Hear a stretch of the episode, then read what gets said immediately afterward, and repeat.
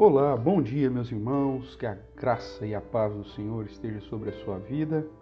Estamos iniciando aqui mais um dia, no dia 22 de maio de 2020, com o devocional Minutos de Reflexão.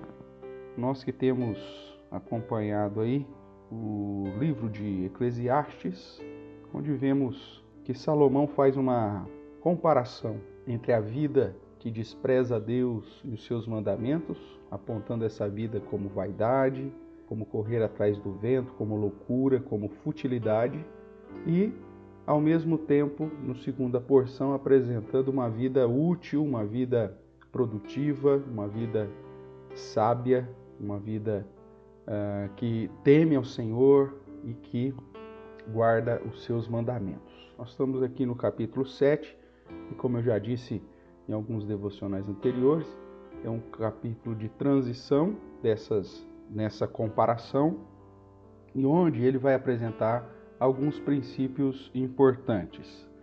A questão uh, da moderação, do equilíbrio, né, diante dessa realidade da nossa vida.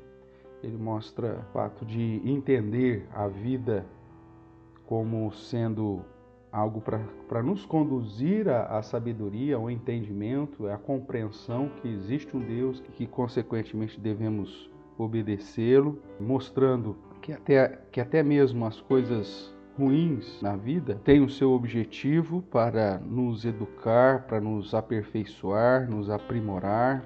Ele mostra a realidade de que não existe nenhum homem justo diante de Deus, todos são pecadores, não há quem faça o bem e todos pecam. E aí, dentro desse contexto de reconhecimento da nossa necessidade e que é impossível, inclusive, alcançar a sabedoria por nós mesmos, ele vai agora no verso 26 do capítulo 7 trazer mais uma das situações relacionadas à, à vida do homem que acaba conduzindo-o para uma vida fútil. Ele diz assim: Achei uma coisa mais amarga do que a morte. A mulher cujo coração são redes e laços e cujas mãos são grilhões. Quem for bom diante de Deus fugirá dela, mas o pecador virá a ser seu prisioneiro.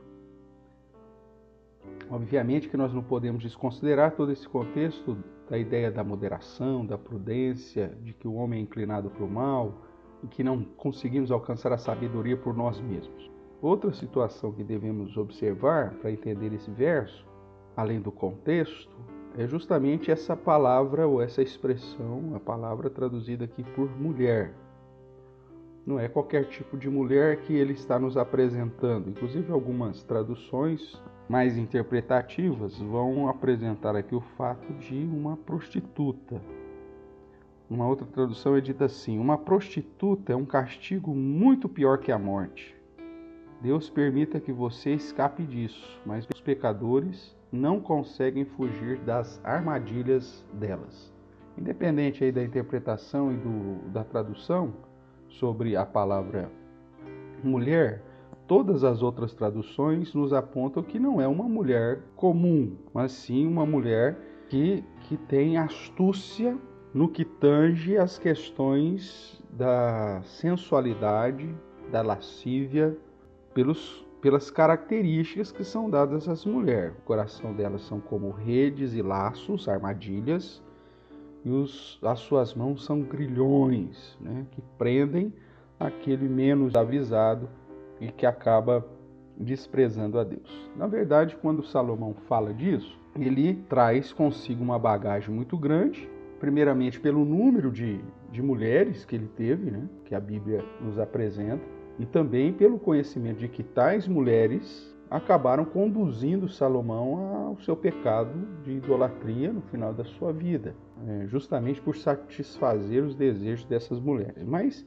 em segundo lugar, Salomão apresenta essa realidade de que aquilo que é mais amargo que a morte, que é essa mulher astuta, essa mulher é, sedutora, que faz brotar no coração do homem os desejos lascivos, porque ele trata desse assunto de uma maneira bastante exaustiva no livro de Provérbios. Nos primeiros capítulos do, do livro de Provérbios, em especial a partir do capítulo 5, ele vai tratar diretamente para que o seu leitor tome cuidado com a mulher adúltera, cujos lábios são como mel, ou seja, palavras lisonjeiras, elogios, e não apenas com a mulher adúltera, mas aqueles que são promíscuos, que andam num caminho para satisfazer os seus desejos.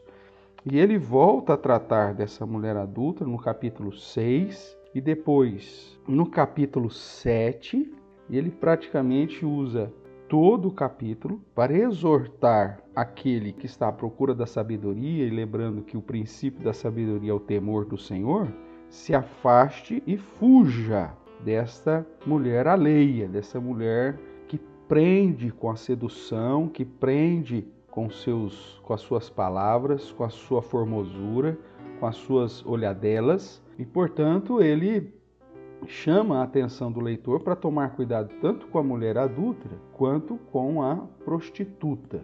E é esse contexto, portanto, que o verso 26 nos chama a atenção. O que nós podemos aprender com isso? Um dos grandes perigos da inclinação do nosso pecado são as concupiscências da carne, ou seja, os desejos da carne, as pulsões, e também os desejos dos olhos e a cobiça. É isso que João vai nos exortar lá na sua, sua primeira carta, que essas coisas, elas passam, e se você não estiver atento, temendo a Deus, na presença do Senhor, temendo a Deus e andando segundo os seus mandamentos, você não conseguirá fugir dessas situações. E aí ele diz: aquele que é louco, que não vive uma vida no reconhecimento da existência de um Deus e do, do temor a esse Deus e do guardar os seus mandamentos, será alvo fácil, será prisioneiro dessa mulher astuta que também não teme ao Senhor, que também não anda nos seus caminhos e por isso seduz com as palavras, com os gestos, com os olhares, né, e aprisiona e, e, emocionalmente envolve a sua presa. Esse, esse verso especial revela mais uma vez essa inclinação do coração humano para satisfazer os seus desejos e que o conduz para a morte é por isso que ele diz que essa situação é mais amarga que a própria morte.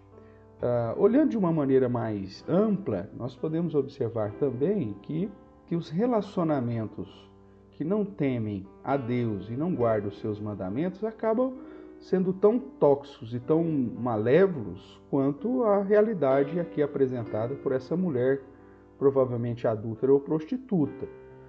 Porque quando não há o equilíbrio, a moderação, o temor a Deus, a fidelidade, o respeito, todo e qualquer relacionamento acaba dando vazão a essas inclinações que Salomão está apresentando, que é uma inclinação pecaminosa de todos os homens. Para vivermos um relacionamento abençoado, feliz, duradouro, é necessário também o temor a Deus e o guardar dos seus mandamentos. A palavra de Deus, portanto, nos exorta, irmãos, para que, se queremos viver uma vida útil para Deus, eh, por Deus e com Deus, nossos relacionamentos também têm que ser relacionamentos que reflitam esse temor a Deus e o guardar seus mandamentos, dos seus ensinos, da sua palavra.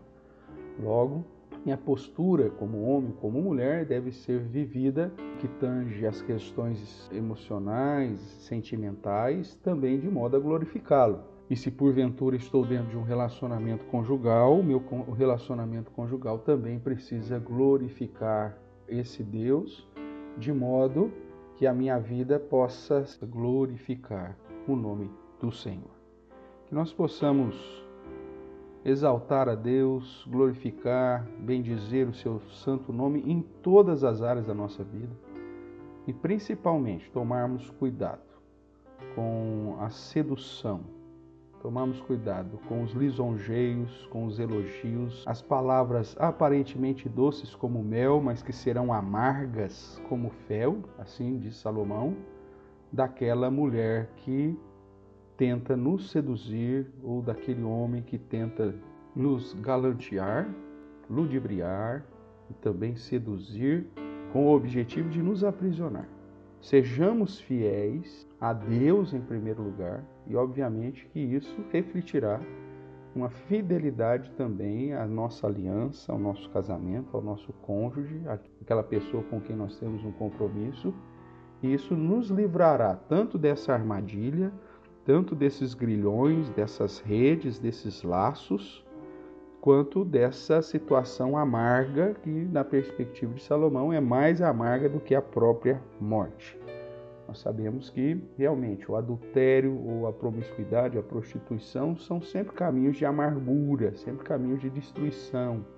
E, portanto, a palavra de Deus tem de nos preservar dessas situações para que possamos viver uma vida de felicidade, de suprimentos, de respeito né, na presença do Senhor, na certeza de que Ele tem livrado aqueles que o buscam de situações como essa. Que Deus possa te abençoar, que você possa também, se for possível, dar uma lida nos capítulos 5 a 7 de Provérbios, principalmente talvez o capítulo 7 onde ele nos exorta a fugir dessas situações, porque são de fato caminhos de morte e de grande amargura, e que possamos andar em fidelidade a Deus e a Sua palavra.